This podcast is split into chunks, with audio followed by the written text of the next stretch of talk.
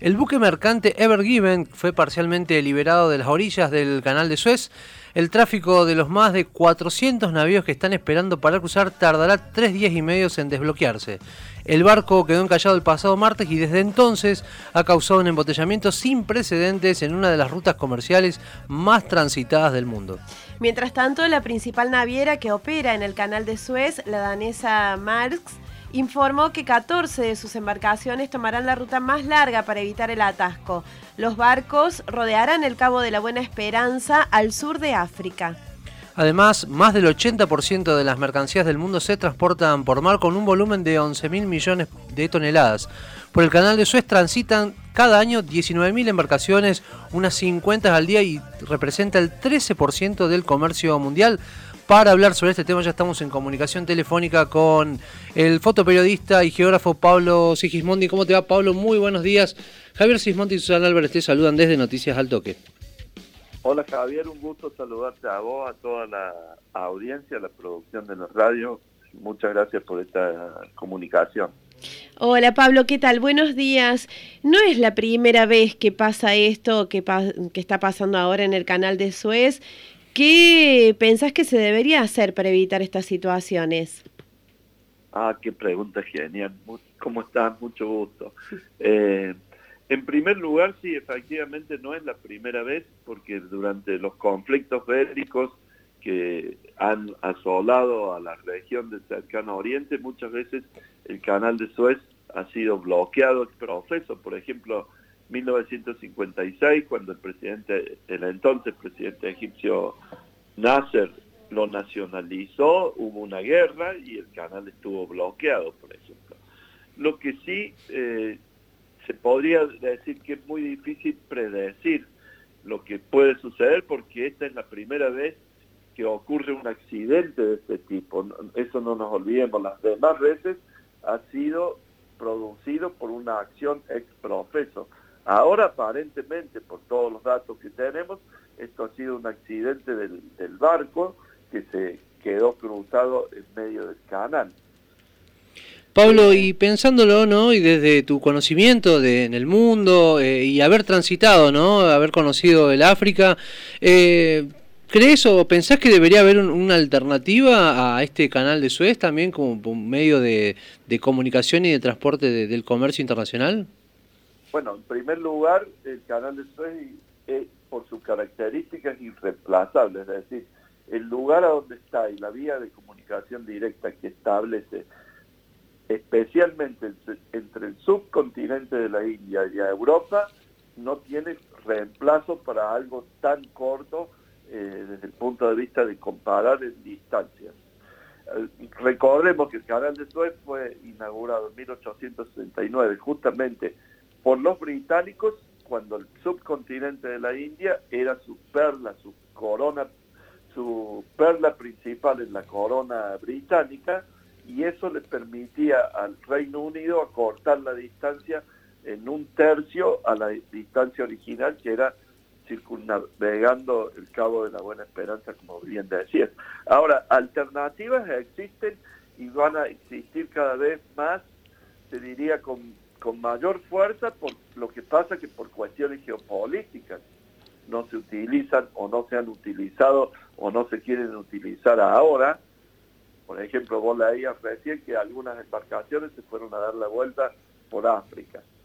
Está bien, es una alternativa, pero la alternativa real, más, eh, te diría, más eh, aceptable frente a esto, tiene que ver con la ruta del norte, que es la ruta que va bordeando desde el extremo oriente, desde China, Japón, va bordeando a través del estrecho de Bering todo el mar glaciar ártico, cruza por el estrecho de Kara y aparece en Europa Occidental, que es la ruta que justamente digo no se utiliza porque es una ruta donde la gran beneficiaria de esa ruta es justamente la Federación Rusa, que en estos momentos está cada vez más enfrentada a Estados Unidos y Occidente en esta nueva guerra fría cada vez más caliente que se vive. Es decir, ahora si ustedes me preguntan cuál es la alternativa Suez para transportar mercancías principalmente desde el extremo oriente, desde Japón, desde China, desde Corea, desde Taiwán, es decir, desde la gran factoría mundial que son los tigres asiáticos, hacia Occidente, la ruta más importante es la que va por el mar glaciar ártico. Y dicho sea de paso, es una ruta que dije cada vez va a tener mayor peso en el comercio mundial debido justamente al proceso de calentamiento, al derretimiento de los hielos en los casquetes polares, que está haciendo mucho más fácil y navegable el mar glaciar ártico, el océano glaciar ártico. Normalmente el océano glaciar ártico permanecía congelado las dos terceras partes del año. Ahora eso se ha reducido a un tercio o menos. Es decir, el calentamiento está permitiendo, entre otras consecuencias que conocemos normalmente, está permitiendo que el hielo del, del casquete polar ártico se derrita y con ello se abra una ruta navegable por ese mar. Imaginemos que si nosotros partimos desde Japón y queremos ir a Europa, esa ruta es todavía muchísimo más corta que la de Suez. Por lo cual sería la alternativa más lógica. Ahora, ¿por qué no se habla o por qué no se menciona esta ruta? Justamente por lo que mencionaba antes, es decir, por la cuestión geopolítica que tiene que ver con el enfrentamiento que hay con la Federación Rusa. ¿Se está ya haciendo una estimación del impacto que va a tener esto que ha pasado esta semana, teniendo en cuenta que venimos ya de una economía mundial golpeada por lo del coronavirus, ya por las dudas aumentó el valor del crudo, por las dudas que haya desabastecimiento? ¿Hay una estimación del impacto que esto puede tener en las economías de los distintos países? Sí, hay, un, hay así una estimación. Aparentemente el canal está siendo desbloqueado ahora en estos momentos, aparentemente por las últimas noticias, está siendo liberado el tráfico, con lo cual se soluciona entre hoy y mañana, se soluciona el atasco que ha producido a nivel mundial. Para tener una idea de números, que es un poco lo que vos me estás preguntando, de lo que cuesta cada, cada hora de cierre del canal representa aproximadamente, cada minuto de cierre del canal, perdón, representa cerca de 7 millones de dólares por minuto el costo de lo que significa tener en el comercio mundial eh, cerrado el canal de Suez. No sé si soy claro con lo que estoy diciendo.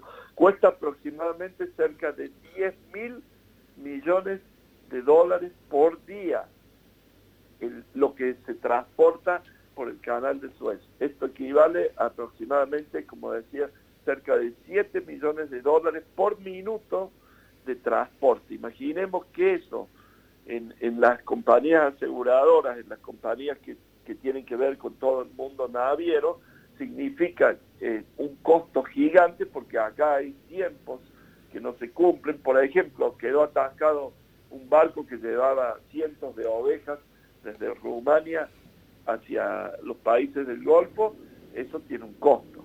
Los, costos que tienen de gran cantidad de crudo y gas licuado que atraviesan desde el Golfo en dirección a Europa Occidental.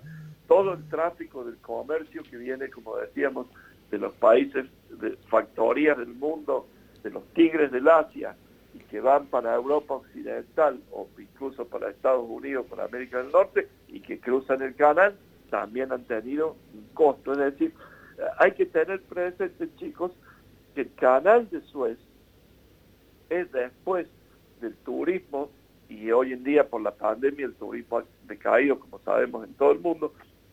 El canal de Suez es la vaca lechera de Egipto, es la principal fuente de ingresos de Egipto. Representa aproximadamente el 2% del PBI egipcio. Es decir, cada día de cierre del canal a Egipto le produce un daño económico gigante, por lo cual también eh, para eh, Egipto la prioridad de tener el canal navegable y seguro, porque esto de alguna manera pone en evidencia que hay vulnerabilidad en el tema del canal, es decir, que el canal es vulnerable, con lo cual significa que también frente a los ojos de los poderes mundiales y del comercio y demás, se ha abierto una luz amarilla en cuanto a la vulnerabilidad que puede tener Suez, porque en este momento, aparentemente, como decimos, esto fue un accidente, pero supongamos en una zona que es extremadamente inestable en el mundo, con grupos terroristas que operan y que han operado durante décadas en la península del Sinaí, que es una de las áreas más inestables que tiene el cercano oriente, en una zona donde el gobierno egipcio le ha costado y le cuesta muchísimo controlar geopolíticamente el territorio, en una zona donde los grupos yihadistas, recordemos que desde Sinaí se cruza, por ejemplo, a Gaza, en la Palestina ocupada, Sinaí tiene frontera común con Israel, por ejemplo. Es decir, es un área estratégica, no solo por el canal, sino por la situación geopolítica, es prácticamente, te diría, el ombligo del mundo. Eh, recordemos, donde está el canal prácticamente es la zona de donde se sueldan, se unen y chocan tres continentes a la vez, es decir, a Europa, Asia y África.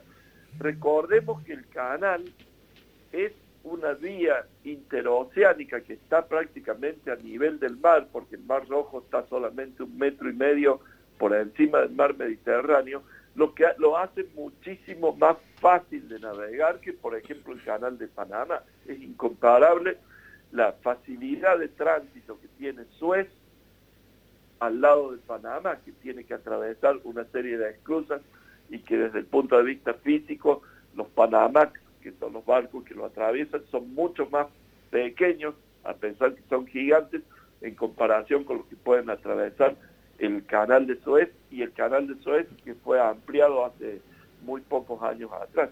Recordemos, para dar una idea, porque nosotros nos limitamos solamente a este accidente, el canal de Suez divide dos continentes, es decir, divide África de Asia, y si ustedes quieren, África de la masa euroasiática.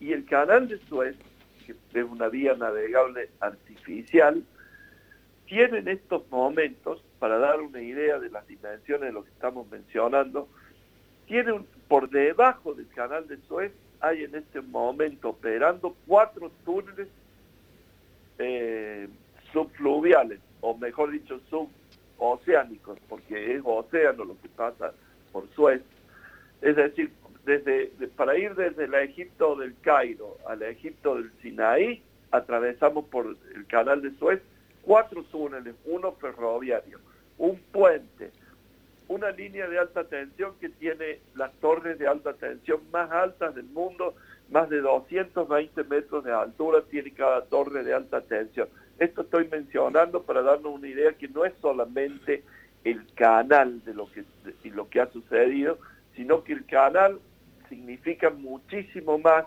no solamente para el comercio mundial, sino para la, propia supervivencia frente a una región, puedo repetir, muy volátil, que es Egipto. Es decir, para Egipto el canal es la joya, pero también es un rompedero de cabeza de seguridad poder mantenerlo no solamente en condiciones eh, físicas navegables, sino en condiciones de seguridad, por esto que decíamos, porque imaginemos ahora, a partir de este acontecimiento, que sucediese algún tipo de acción bélica o de algún grupo en un, en un barco de los tantos que están atravesando día y noche el canal y que pudiera poner nuevamente un, un obstáculo como el que acaba de suceder. por eso digo, abre también un faro de luz amarilla y abre mucho la posibilidad de ir explorando esa ruta del Ártico que, como digo, me llama mucho la atención también que en estos días no se la mencione, ¿no? Recordamos que estamos en comunicación telefónica con Pablo Sigismondi, geógrafo y fotoperiodista cordobés. Pablo, vos recién hablabas de cifras contundentes, ¿no? 7 millones de dólares por minuto. Eh, ¿Quién se espera que pague los costos ¿no? de estas pérdidas que ocasiona el Ever atascado? Ah, bueno, esa es la pregunta del millón, pero ya sabemos que la vamos a terminar pagando todos. Es decir, las compañías aseguradoras y demás, ellos van a pagar, pero eso nos va a costar a todos, porque ya sabemos que los precios, por ejemplo, el precio del crudo subió como consecuencia de este bloqueo. Ahora vamos a ver si cuando se desbloquea el canal, los precios vuelven al, algo anterior o no. Es decir, acá pasa lo que ya estamos tan acostumbrados. Suben los precios, pero después para que bajen es muy difícil, aunque las condiciones hayan vuelto a las anteriores antes de la subida. Lo vemos nosotros como argentinos, eso estamos totalmente acostumbrados. Creo que para ningún oyente le resultará muy, muy difícil de imaginar. No sé yo si los precios del crudo, del petróleo, del barril Brent, en los próximos días o semanas va a volver al, ranking que tenía antes del bloqueo del canal, por ejemplo. Entonces quiere decir que el aumento de los precios, ese pequeñísimo porcentaje del 2 o del 4%, en definitiva es lo que las, grandes compañías aseguradoras van a tener que pagar y como digo, lo terminamos pagando todo, porque en realidad es lo que aumenta los costes en el comercio mundial, ¿no?